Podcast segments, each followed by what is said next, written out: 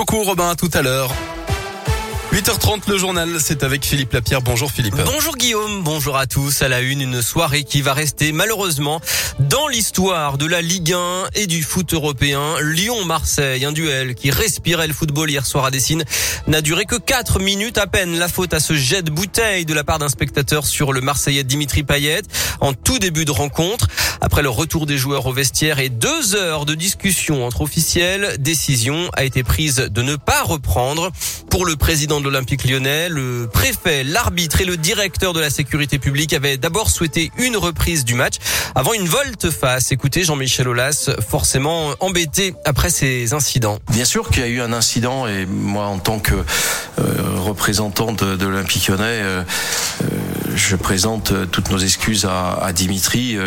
Bon, là, je viens de prendre de ses nouvelles. il est bien moins blessé qu'on qu'on l'imaginait, donc donc j'espère que ça va aller mieux et, très vite. Donc voilà, donc on peut pas euh, imaginer euh, dans le contexte actuel que ça soit une mauvaise décision d'arrêter le match euh, à ce moment-là. Bon, c'est une bouteille d'eau qui va peut-être permettre de, de, prendre conscience qu'il y a encore d'autres décisions à prendre.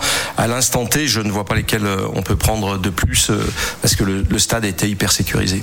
Voilà Jean-Michel Aulas donc euh, qui minimise euh, les blessures subies par euh, Dimitri Payet qui a aussi pointé du doigt la violence hein, je cite des joueurs marseillais après l'annonce de la reprise du match annonce qui finalement a été contredite par la suite et je rappelle que lors de précédents événements de ce type Jean-Michel Aulas avait réclamé des retraits de points pour les clubs mis en cause. La ministre des Sports Roxana Maracineanu de son côté estime en tout cas que de tels actes doivent entraîner à minima l'arrêt automatique des matchs. La commission de discipline de la Ligue de foot se réunit en urgence ce lundi et l'OL risque de lourdes sanctions, défaites sur tapis vert, retrait de points ou bien match à huis clos. On suivra ça bien sûr sur Radio Scoop. Dans l'actuel Lyon, dans le deuxième, l'école Alix est désormais occupée pour héberger deux familles avec cinq enfants qui dorment à la rue. Un collectif de parents d'élèves et d'enseignants avait alerté dès le mois de septembre sur la situation de ces élèves de l'école, mais il n'y a toujours pas de solution d'hébergement. Il est allé chercher son enfant à l'école de Satonnet, drogué, sans permis, sans assurance, sans contrôle technique et en grillant un feu rouge avec sa voiture. Un homme a été arrêté mardi dernier par les gendarmes de Dardilly. Il a été intercepté devant l'établissement scolaire. Il devra s'expliquer prochainement devant la justice. Le début d'un procès à Lyon aujourd'hui, celui de six personnes soupçonnées d'un braquage de fourgon en Suisse et qui avaient été arrêtées en 2017 en France. Le butin avoisinait les 40 millions d'euros. Et puis plus de 8000 patients désormais hospitalisés à cause du Covid, un nombre de contaminations qui augmente en une semaine de 82%. La cinquième vague de l'épidémie de Covid progresse à un rythme fulgurant selon les mots du porte-parole du gouvernement, Gabriel Attal.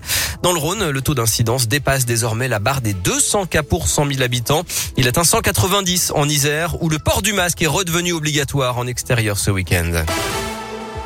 Retour au sport avec du basket et l'Asvel qui termine sa semaine marathon sur une nouvelle défaite 85 à 64 face au leader Boulogne-Levallois hier soir à l'Astrobal. Villeurbanne décimé hein, avec six joueurs absents dont deux pour Covid. Deux jeunes ont fait leur grand début en pro hier soir. Romain Parmentelot, 17 ans et Zachary Rizaché, 16 ans, fils de Stéphane Rizaché, vice-champion olympique à Sydney en 2000. Il a d'ailleurs inscrit 4 points hier, les tout premiers de sa carrière. Au classement, l'Asvel glisse à la cinquième place. Merci beaucoup Philippe.